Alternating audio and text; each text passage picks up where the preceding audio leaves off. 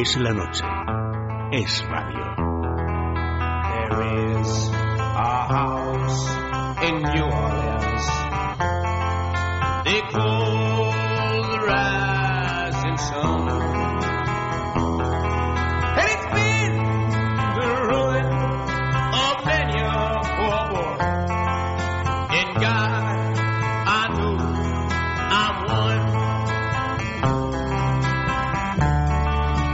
13 minutos pasan de las 9, una hora menos en la comunidad canaria. Damos la bienvenida a Carmen Tomás. Buenas noches. Muy buenas noches. Y Francisco Aranda, buenas noches. Hola, buenas noches. Y ¿Qué tal?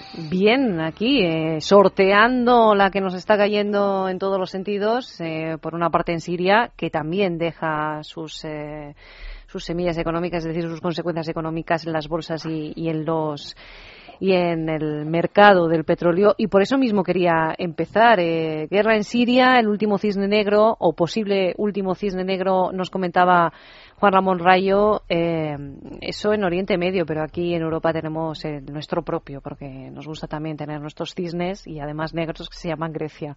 Así que por donde empecéis, porque, o sea, por donde queráis Bueno, empezar. no me encanta que Rayo le llame cisne negro a Siria, que lleva no sé cuánto tiempo, y Grecia, que lleva no sé cuánto tiempo. Pero bueno, son, supongo, causas externas. Eh, Bueno, o sea, No, ver, no, yo, yo no, he dicho exactamente que sean cisnes negros, Ah. sino que son candidatos a convertirse Sí. en cisnes negros. Ah, es decir, que, que puede abrir.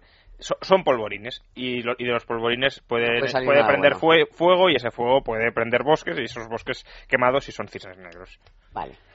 Bueno, yo- entonces, entonces sí te, he enten- te he entendido mejor. Pero, hombre, Creo que no hay que irse tan lejos, ¿no? En vez de un cisne negro, yo creo que tenemos aquí cerca un payaso blanco, ¿no? En Gibraltar, ¿no?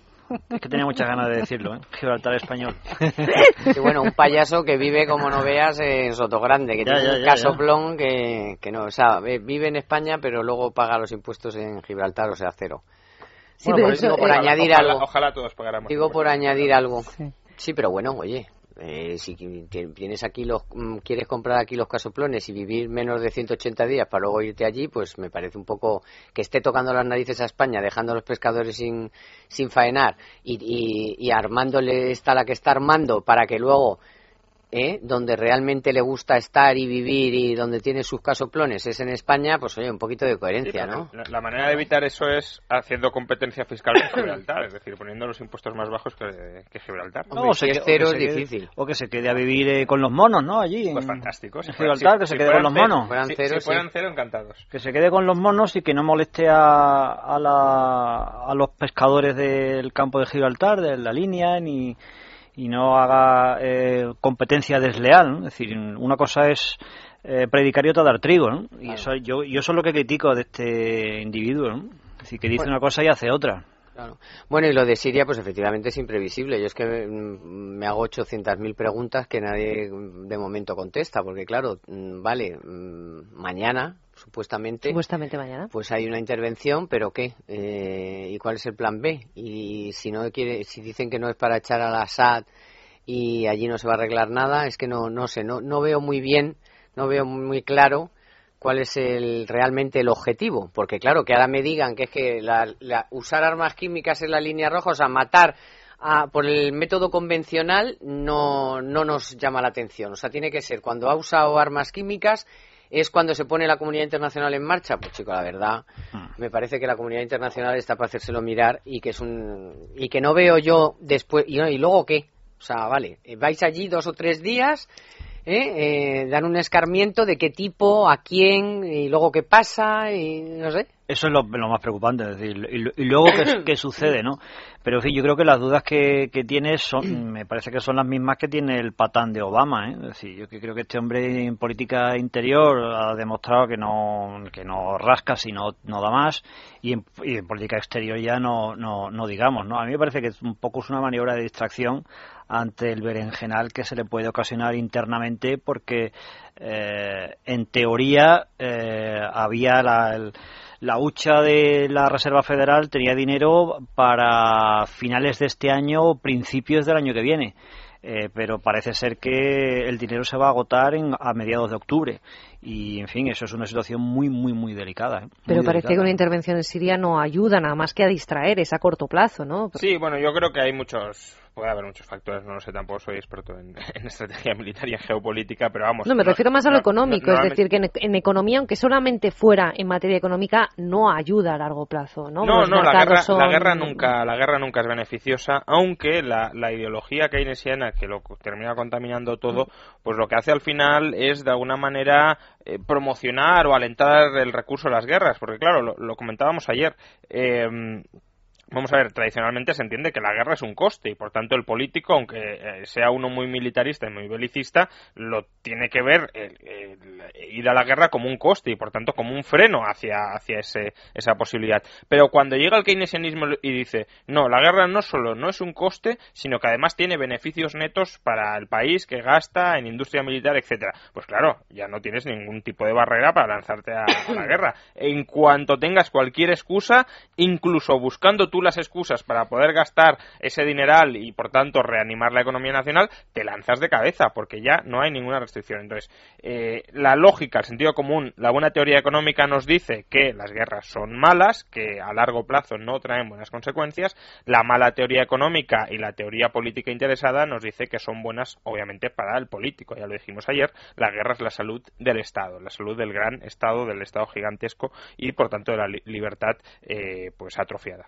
Por cierto, que no he visto, mm, yéndonos un poco más, más, más, próximos, ¿no? Eh, no he visto que haya tenido demasiada repercusión una circunstancia que ha sucedido en Cataluña y que me parece una auténtica barbaridad. ¿no? Y es que las, las camisetas que ha confeccionado el chico este catalán No más, catalanes. eh, más eh, las ha son made in, in Marruecos. Marruecos, sí. Es decir, yo no sé la si- portada del diario La Razón. Sí, claro. Yo no sé si, yo no sé si, si, los Sí. oyentes eh, son capaces de, de dimensionar la patada que le ha dado más a una industria eh, pionera en España, como fue la industria textil, eh, que se posicionó eh, en Cataluña hace muchísimos años y que tuvo una fuerza tremenda. Tanto es así que fueron los que crearon el entonces eh, Ban- Banco Sabadell o Ban, Sabadell. Es decir, fue el gremio de, los, fabricantes en la industria textil de, allí. Es decir, es pionera en España la industria textil en eh, Cataluña. Y resulta que, que el catalán el, eh, eh, el, eh, catalanista radical organiza eh, una compra de camisetas y las fabrica fuera de Cataluña. Me parece, me parece una mm, estratégicamente una torpeza tremenda, independientemente de la torpeza política que hay detrás de todo ello. ¿no? No. Pero es decir, si quiere favorecer la economía de su comunidad autónoma, lo primero que tendría que hacer es eh, pues utilizar el tejido productivo que, que tiene allí, que además es muy bueno.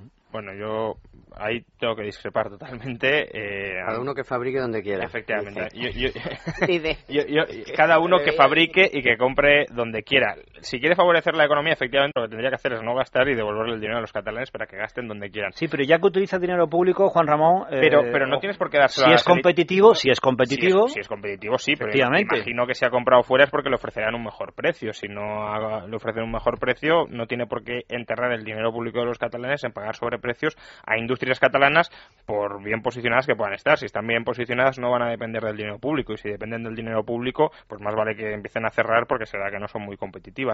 Por tanto, yo eso mm, no lo veo mal. Lo que veo mal es que se, el, Estado o el gobierno catalán se gaste dinero en estas tonterías. Pero a partir de ahí, pues que compre donde le ofrezca mejor relación calidad-precio.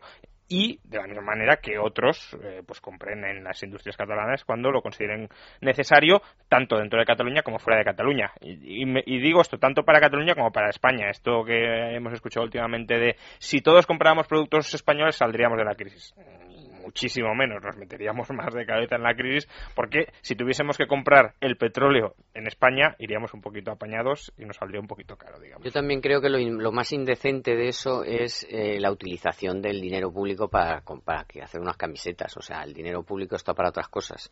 Y más en Cataluña, que acabamos de conocer también. Los recortes que de los presupuestos. y en la sanidad, que están con listas de espera el doble de días que en cualquier eh, zona de junto a Andalucía tienen esa. En fin, están los dos en el top ten.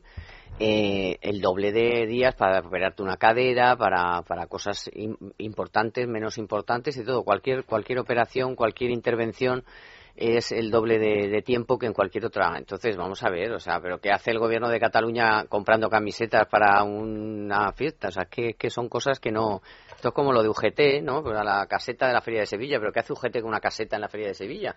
Es decir, que no, no tengo... no- yo, Lo yo- pagarían con los fondos de formación de empleados, eh, Carmen. Sí, bueno, o sea, eso es lo que se ha, se ha visto por la factura, pero vamos, hay que decir que es un poco lo mismo, o sea, pero vamos a ver, estamos locos con el dinero público, ¿qué es esto? Sí, vamos a ver, evidentemente es una auténtica locura, pero yo eh, insisto, si ese dinero era público, a mí me parece que, entre otras cosas, habría que haber hecho un concurso para ver mm, dónde era más competitivo fabricar esas camisetas. Y te aseguro que en Cataluña hay industrias suficientemente competitivas como para haber, eh, eh, eh, haber ganado el, el concurso a cualquier otra empresa de Marruecos o de cualquier o- eh, otro país. Dicho, dicho eso, insisto que me parece una barbaridad lo que se está haciendo en Cataluña, por supuestísimo. Sí, no, o sea, vamos a ver. eh, Obviamente tiene que haber, tendría que haber habido un concurso público simplemente para, para ver esto, pero que, que, si no me da la oportunidad a- a- Sí, de poderme presentar para poder hacer ese pero esa que no, yo, yo- yo- no sacralizaría comprar a la industria local porque al final eh, quitémosle quitémosle un poco de, de trascendencia al asunto y, y veamos simplemente la transacción que hay implicada y es que el gobierno catalán si compra industrias locales les da dinero a esas industrias locales. Y luego esas industrias locales en qué gastarán el dinero pues a lo mejor se lo gastan en comprar naranjas a Marruecos. Y por tanto el dinero termina en el mismo sitio donde debería haber empezado. Y por el contrario a lo mejor los empresarios de Marruecos compran productos en Andalucía o en Espa- o en Cataluña o en donde sea.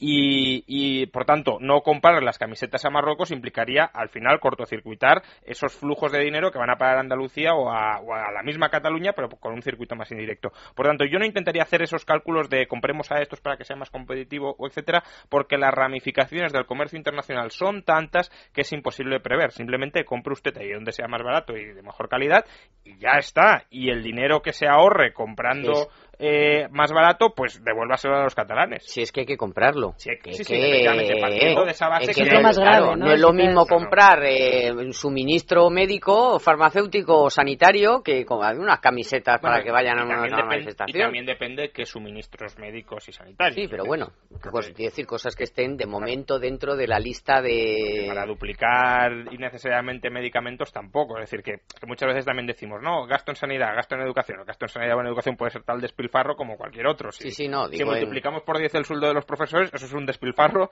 monumental que no mejora nada la calidad de la educación. Y en cambio figuraría como más gasto educativo, social, etcétera, que no. no- Sí, de todas pero- formas no me convencéis. ¿eh? Yo sigo, sigo pensando que lo de Cataluña es una auténtica barbaridad, por supuestísimo, es una locura desde hace mucho tiempo, pero insisto, si se va a utilizar un dinero público, yo creo que hay que dar la oportunidad de sí. que las industrias y los empresarios locales de puedan competir. pero es lo que estoy diciendo. locales y de Galicia y de Madrid y de, Duda, y de la Conchinchina, quiero decir, duda. y que se, y que se- es decir, eh, en todo caso el fallo estará en que no haya habido concurso igualmente que estaría ahí si se hubiese asignado a una empresa catalana sin concurso, pero que se- no se asigne finalmente tras un concurso, que no lo ha habido, eh, a una empresa eh, no catalana, pues que, es que se asigne a Bueno, quien sea más barato. mira la que se ha armado en Madrid porque resulta que en el concurso para la externalización de la gestión de los hospitales, estos hospitales que se han puesto ahora a, a gestión privatizada, la que se ha armado porque una no es de España, ¿no? Que tiene su sede en que es eh, puertorriqueña, ¿no? Sí. Y, y se arma un guirigay porque ah, va a venir aquí un puertorriqueño a hacer de... Pero, Sí, pero eso es diferente. Es que me estáis, me estás poniendo casos diferentes. Es decir, No, es hecho un, un, co- concurso es- es- público es un concurso- totalmente No, pero es un concurso transparente. donde ha concurrido también Claro, un tío de. Puerto Rico y se se lo lo ha llevado pues, porque, si lo lo habrá, hace porque mejor, habrá presentado Si lo unos precios mejor, pues mejores. estupendamente, claro que sí. Y más aún siendo dinero público, por supuesto, que lo haga de forma más competitiva y más eficiente, evidentemente. Pero no me compares la transparencia y la legalidad con lo que se ha hecho lo de Madrid con lo que ¿Cómo voy a en lo que te digo al revés, es para apuntalar tu, tu, eh, lo que estamos hablando. O sea, que concurso, por supuesto. O sea, primero ver si ese dinero hay que gastarlo. Si hay que gastarlo, concurso. Y si hay un concurso, ah, pues el que mejor duda, lo presente.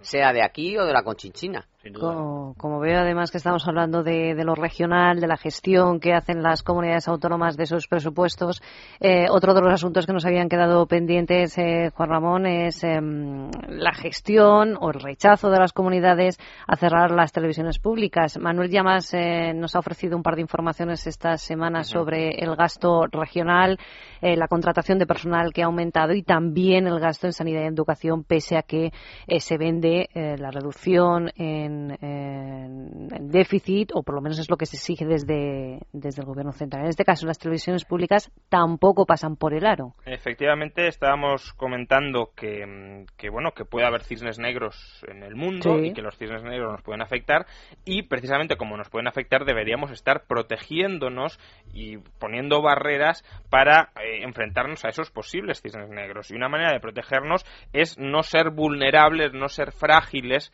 a los cambios en el entorno y cómo eres frágil pues si tienes unas cuentas públicas por ejemplo absolutamente desequilibradas como las que sigue teniendo el Reino de España. ¿Y por qué el Reino de España tiene unas cuentas públicas desequilibradas? Porque sus administraciones públicas, la central, la local y también la autonómica, se niegan a recortar el gasto tanto como sea necesario para cuadrar las cuentas. En este caso tenemos un asunto que en parte es trivial, porque son 2.000 millones, el déficit son 75.000, por tanto no se saldaría el déficit con este recorte, pero que sí ilustra eh, algo muy significativo, y es que si en lo que resulta tan sencillo, aparentemente tan sencillo, o tan evidente que hay que recortar, porque es propaganda política a través de televisiones públicas, no se recorta, imaginemos qué reformas o qué ajustes van a hacer en aquellos ámbitos que son políticamente o socialmente mucho más complicados y donde sí que habría que entrar para reducir el déficit. Y en este caso, como digo, nos referimos eh, a, a la, a la parte de la grasa más superflua que debería ser muy evidente que se tiene que recordar, que son las televisiones públicas. Hoy publicamos en Libre Mercado que eh, el conjunto de televisiones públicas, tanto la autonómica como la nacional, nos cuestan 2.000 millones de euros anuales, unos 50 euros por persona o 200 euros, casi 200 euros por familia. Pensemos, 200 euros por familia para ver unas televisiones públicas que además cada vez está viendo menos gente, porque la cuota de share de muchas de ellas ya no supera eh, ni siquiera el 5%. Aunque esto mucha gente no lo entiende. Dice, ¿cómo puede ser que le sigan dando dinero público cuando eh, el share está tan bajo, cuando pierden audiencia? Pues precisamente por eso, si fueran rentables y autosostenibles no habría que darles dinero público. Es decir, se, se les transfiere dinero para mantener proyectos que nadie quiere. Esa es la lógica del dinero público. Si los proyectos empresariales funcionaran porque la gente los quiere, no haría falta que se les transfiriera dinero público, porque la gente ya pagaría por ellos en el libre mercado.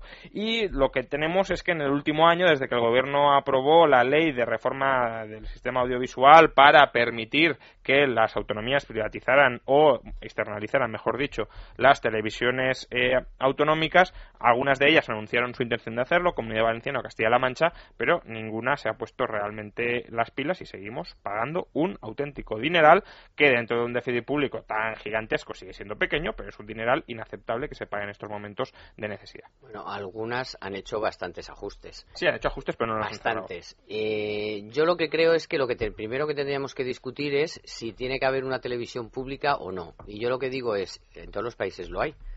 ¿Qué es lo que ocurre en otros países? Que la gente paga un canon si quiere tener la televisión pública. No lo, no lo pagamos el conjunto de los ciudadanos. Lo paga el alemán que quiere tener la tele, paga todos los meses 50 pavos, ¿eh? que además le quitan de, me parece que se lo quitan incluso de la nómina, o bueno, no, ahora mismo no lo tengo muy claro, pero algo así, igual que el canon por las religiones. Tienes que hacer apostasía si no quieres que de la nómina te quiten 40 o 50 euros para la religión correspondiente. Entonces, hay que decir que, bueno, o sea, modelos hay muchos.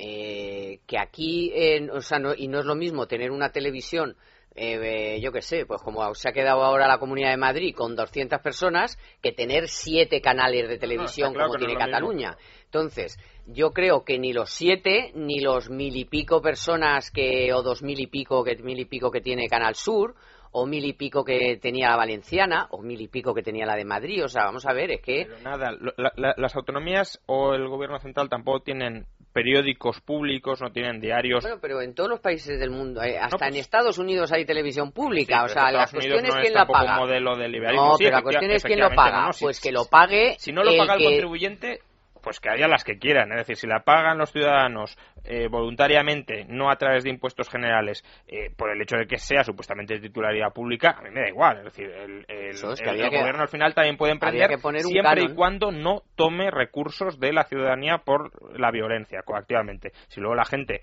pues los quiere pagar, pues que lo pague, aunque para eso ya que lo monten directamente los partidos, porque al final el partido que gobierna es el que instrumentaliza la, la televisión, que monten TelePSOE, TelePP y demás y que se pague. Bueno, TelePP siempre lo monta peor que TelePSOE. Bueno, Eh, sí. Que yo ya Pero eso estaba- ya, eso ya no es una cuestión de bondad, sino de varias veces. De todas formas, efectivamente, yo creo que lo primero que tenemos que pensar, que, que, que llegar al- al- a la conclusión es si queremos o no queremos eh, televisión pública y, en segundo lugar, qué modelo de televisión pública queremos. Es decir, ¿queremos tener un canal o queremos tener siete canales como hay en, en Cataluña? Es decir, y eso, en segundo lugar, ¿y ¿eso quién lo va a pagar?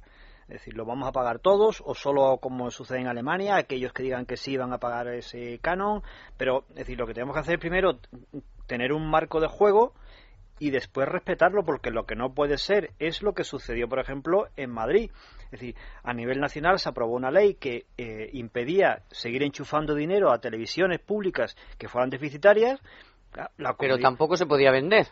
Bueno, entonces la comunidad, la comunidad de Madrid lo que dice, bueno, pues hay que meterle, hay que meter mano aquí, y entonces ya empezaron a decir, no, es que se está destruyendo empleo, pero oiga, es que nos dotamos de unas, de un marco legal que lo que dice es que si esto no funciona, hay que, hay que recortar. Claro, y Bueno, en no Madrid la justicia, recortar. la justicia no ha dicho la última palabra No, es sobre está- ese ERE de Telemadrid. De hecho, la audiencia de Telemadrid, claro, es que claro, es que Telemadrid ha tenido que recurrir a, a reposiciones y reposiciones y reposiciones porque es imposible hacer ahora mismo televisión porque eh, por el recurso del ERE no puedes hacer nada.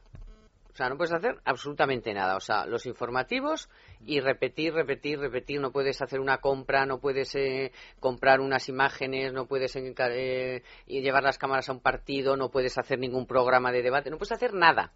O sea, está todo paralizado. Entonces, claro, una televisión que repite y repite y que hace los informativos, pues como puede, pues lógicamente va cayendo su audiencia. Pero es que, claro, cuando, cuando dices voy a recortar, mm, pues te montan un Cristo y te llevan a los niños allí, insultan a los trabajadores, les amenazan, les dicen sé dónde vives, te voy a buscar a tu casa, les llevan allí a los hijos, les ponen a llorar, en fin, claro, es que luego... eso ilustra, eso ilustra perfectamente eh, que de, de quién son realmente las televisiones públicas, porque se nos vende siempre las televisiones públicas son de todos, están al servicio general. No, están al servicio de las burocracias y de los trabajadores de las televisiones públicas, porque son una manera de extraer rentas, sí, camufladas con un servicio público, pero son una manera de extraer rentas al contribuyente. Si esta gente quiere mantener su empleo en el sector audiovisual, es muy legítimo siempre y cuando no obliguen a la gente a que pague eh, ese servicio, es decir, que monten una empresa, una empresa privada audiovisual, que presten un buen servicio y que se financien a través de publicidad o a través de canales de pago. Y si no consiguen captar ese dinero, es que el mercado no valora su servicio. Y si no valora su servicio, se tendrán que dedicar a otras cosas, porque no pueden estar viviendo a costa de los demás, ni ellos ni muchísima otra gente, porque tampoco es cuestión de decir que los únicos que viven de los demás son eh, estos pobres trabajadores de Telemadrid, ni mucho menos. Pero, eh, desde luego, eh, por algún sitio, no sé si hay que empezar, pero no hay que dar ninguna excepción a este principio. Es decir, que quien quiera eh, cobrar pues tiene que prestar un servicio valioso a los demás y cobrar a través de intercambios voluntarios, no robando ni quitándole su dinero. No, pero de todas formas es curioso porque no siempre las televisiones públicas son telepps o telepsoes. ¿eh? Por ejemplo, en, en Andalucía eh, es, es un refugio sindical eh, claro y evidente. Es decir, allí no se mueve un papel sin que los sindicatos eh, estén detrás de, estén informados previamente de ello. Es decir, no, no ya el PSOE, que también, por supuesto, allí, porque en fin, Andalucía ya sabemos lo que es, ¿no?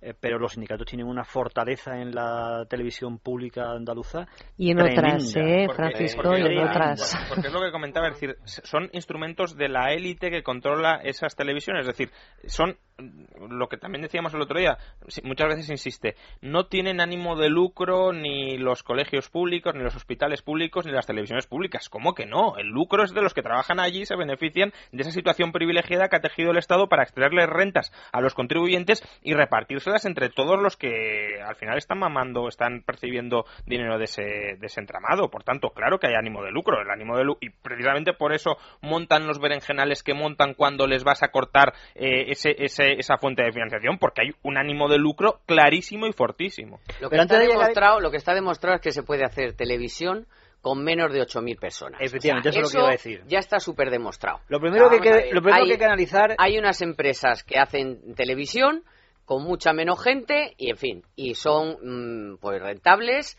y, y tienen publicidad y no reciben subvenciones. Entonces, eso está archidemostrado. Lo que usted tiene que hacer es ver si realmente, pues yo qué sé, la corresponsalía de La Habana, pues es rentable. Oiga, pues usted, pues se va usted de La Habana o la comparte con, con tal. eh, hay co- eso es lo que no se ha hecho, Pero es que- racionalizar el es que tinglao. el- Es que no hay gestión. Y una vez que lo has racionalizado, no entonces le dices a la gente, vamos a ver, este es el modelo de televisión pública.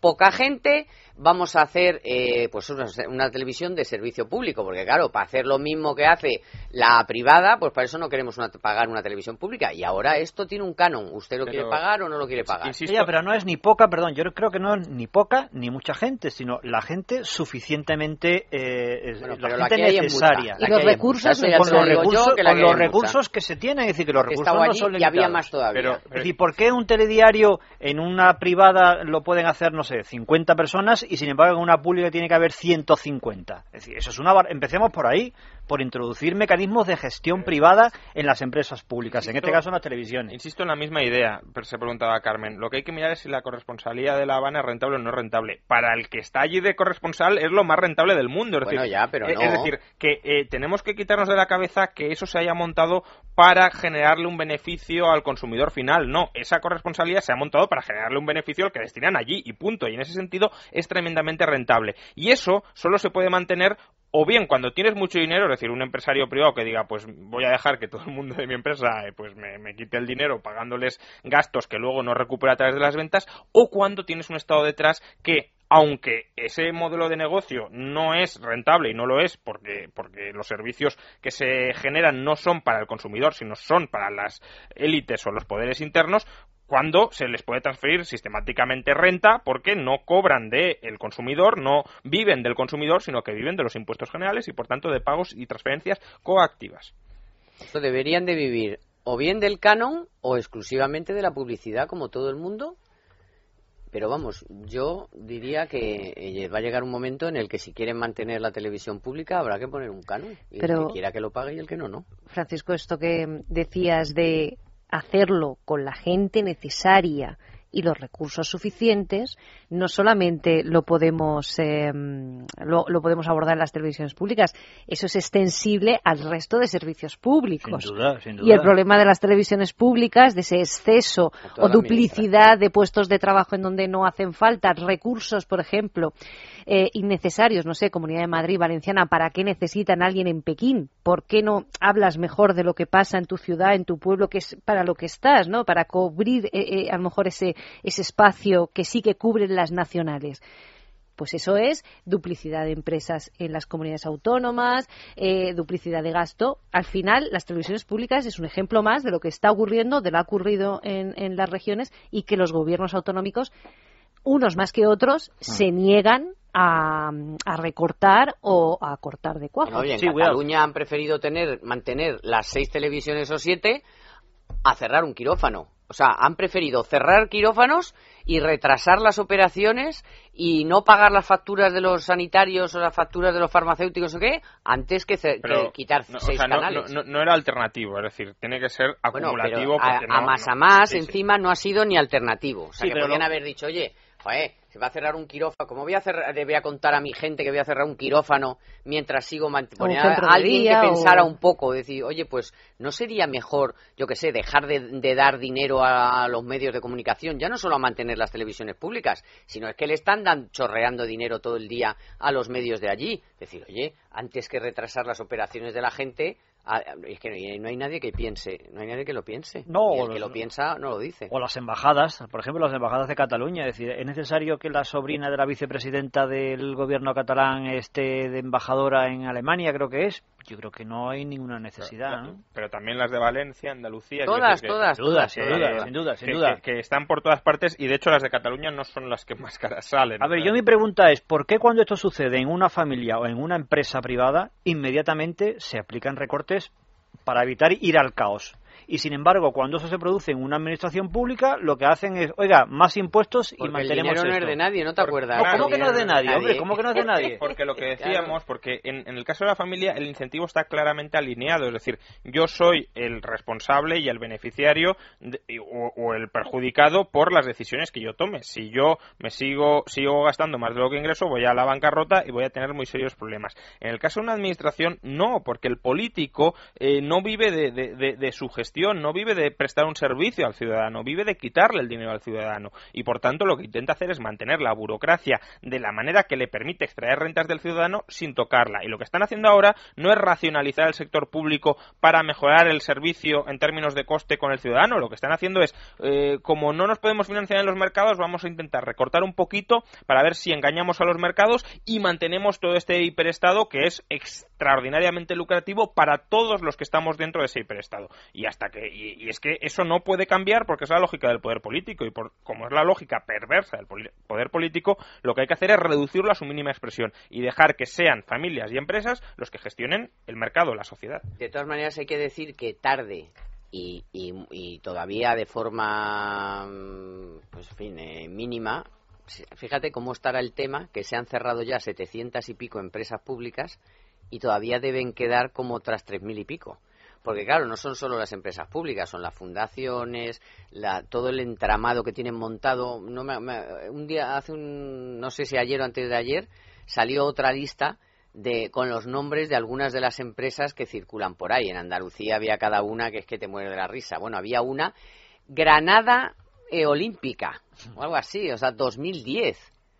Una cosa rarísima. Sería para las de invierno, Si- si ¿no? todavía Sí, pero vamos a ver, 2010, ya se han acabado. Imagínate que, bueno, oye, eh, que estamos al 13, que Todavía- hacía ahí todavía un haciendo pavo balance, cobrando, Carmen. que seguro que es un pavo, más la secretaria, Más no el más no chofer, qué, más el una tal, el claro. teléfono, lo- el papel, el no sé qué. Pues ahí se Eh, demuestra lo que estoy diciendo, que es que no están diciendo eh, nos hemos pasado de frenada, vamos a reconstruir todo esto para que sea beneficioso para el consumidor, para el contribuyente y vamos a cerrar lo que obviamente, lo que nadie duda que no hace falta, ¿no? Lo que están haciendo es a ver si estas empresas, estas fundaciones, etcétera, no se notan mucho porque tenemos colocados a todos los que nos interesa, a, a gente del partido, familiares o simplemente grupos de presión y por tanto no queremos cerrarlo, pero no queremos cerrarlo no porque creamos que eso es necesario para el contribuyente, no queremos cerrarlo porque son muy beneficiosos para nosotros. Y esa misma lógica que en el caso de las empresas públicas, eh, pues dentro de todo el entramado estatal es anecdótico porque es una pequeña cantidad, eh, si tú ex- extiendes esa misma lógica a todos los servicios públicos, lo que tienes es un Estado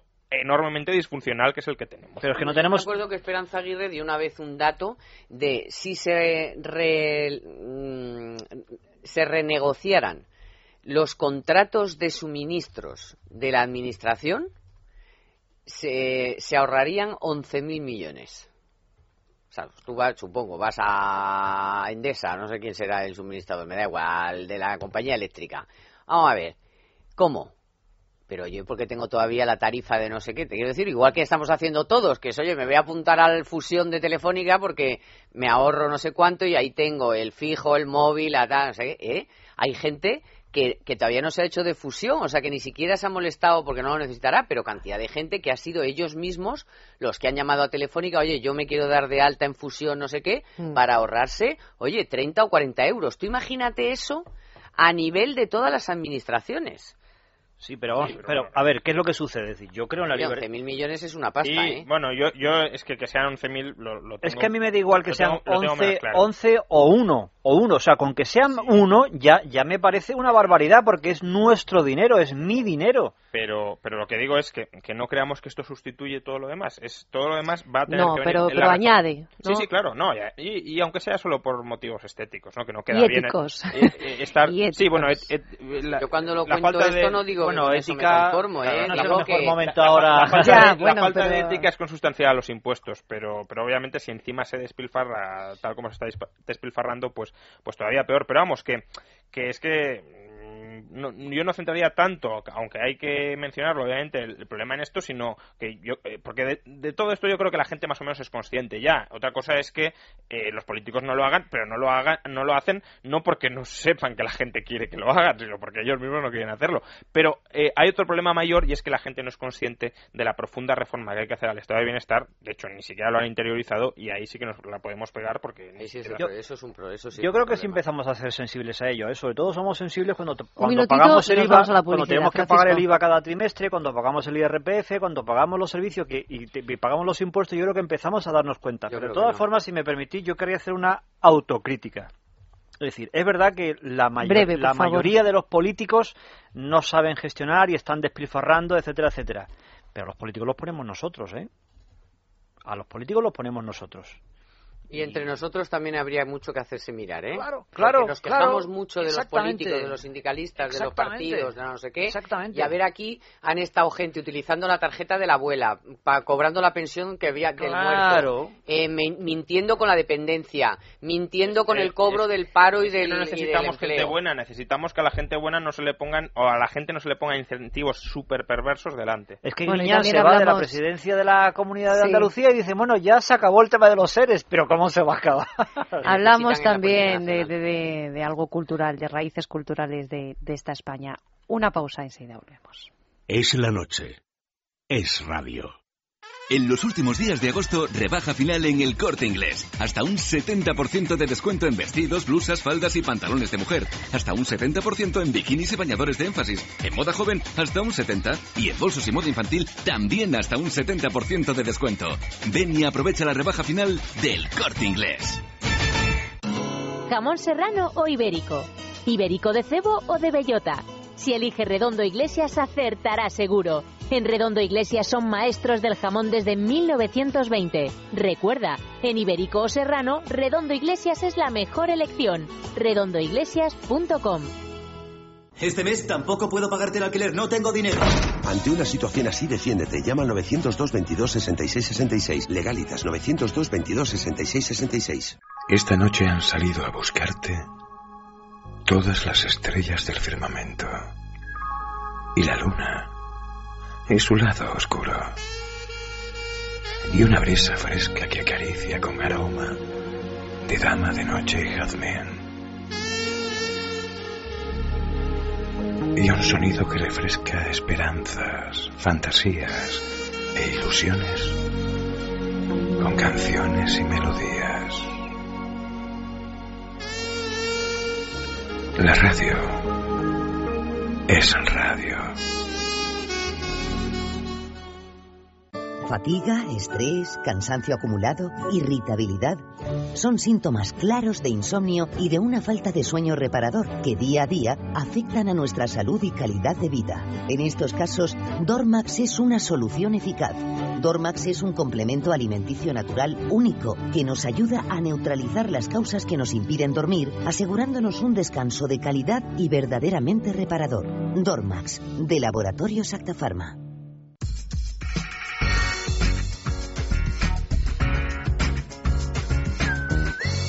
Es radio. Es la noche. Es radio. Diez minutos para alcanzar las diez de la noche. Todavía unos minutos eh, que le vamos a dedicar a esta tertulia económica, pero es tiempo de repasar las portadas en el ámbito económico. Lo hacemos, como siempre, de la mano de Profim. Profim, empresa de asesoramiento financiero independiente, les presenta las portadas económicas. Juan Ramón, cuéntanos. Bueno, pues eh, Merkel copa los titulares con esas declaraciones que ya hemos comentado. Por ejemplo, eh, libre mercado. Grecia nunca debería haber sido admitida en la zona euro. Expansión. Merkel dice que Grecia no debió entrar en el euro y culpa de ello a su antecesor Schröder. El economista Merkel cree que la entrada de euro de Grecia en el euro fue un em, error. Toda la razón.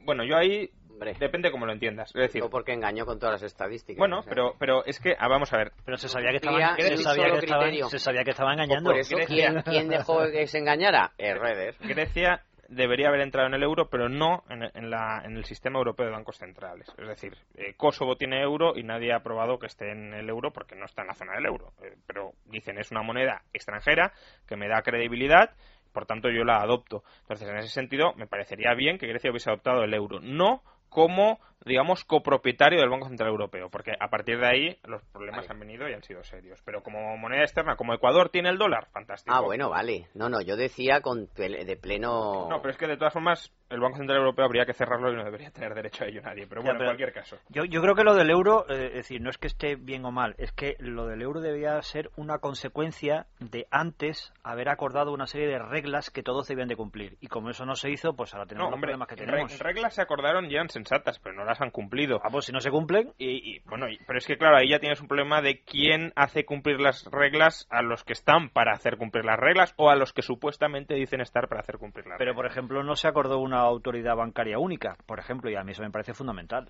Bueno, eh, eso sim- sirve para socializar las pérdidas de, de- de los bancos todavía más. Yo eso no lo tengo muy, muy, muy claro. Pero bueno, en cualquier caso hay otros eh, titulares.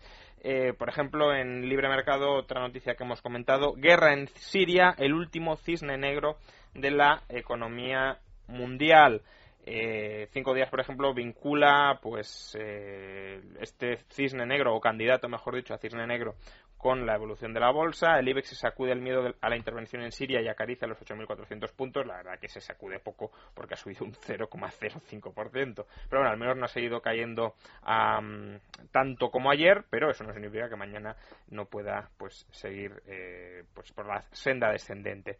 También cinco días recoge, por ejemplo, la mitad de las rentas más adineradas de España paga el IRPF en Madrid un titular que también recoge de otra manera eh, Libre Mercado, Madrid, nuevo refugio fiscal dentro de España. La cuestión es que España debería convertirse en un refugio fiscal internacional, es decir, lo mismo que hace Madrid con las otras autonomías, que lo hiciera España con el resto del mundo. Y en ese caso seríamos un país tremendamente rico y próspero, pero la dignidad fiscal que predican algunos nos lleva a saquear con un más de un 50% a los trabajadores españoles. Pero esa noticia, Juan Ramón, si me permites, es simplemente una consecuencia de una política que se, ya- se ha llevado haciendo durante muchos años en la Comunidad de Madrid. Yo quiero recordar el informe de competitividad de, del IMD de 2013, Ujú. donde- que coloca a la Comunidad de Madrid como, como una región más competitiva, por ejemplo, que la región de Milán que tradicionalmente era una zona tremendamente competitiva a nivel sobre todo industrial, ¿no? Es decir,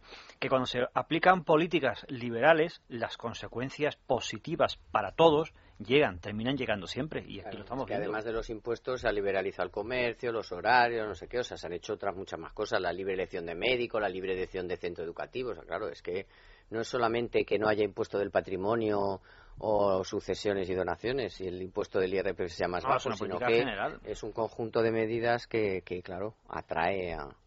Un titular más, Juan. Sí, eh, de expansión. Leta contenta a Berlusconi al suprimir la tasa a la vivienda. Claro, ahora como la prima de riesgo está baja, pues ya todo el monte es orégano para eh, o bajar impuestos, que siempre está bien, pero no bajar impuestos sin bajar el gasto, que es lo que está haciendo el gobierno italiano. Es decir, volviendo a ensanchar el déficit, porque claro, como Mario Draghi está detrás protegiéndonos, pues indisciplina máxima, tanto en Italia como en gobiernos más cercanos y, por desgracia, más sufridos para nosotros.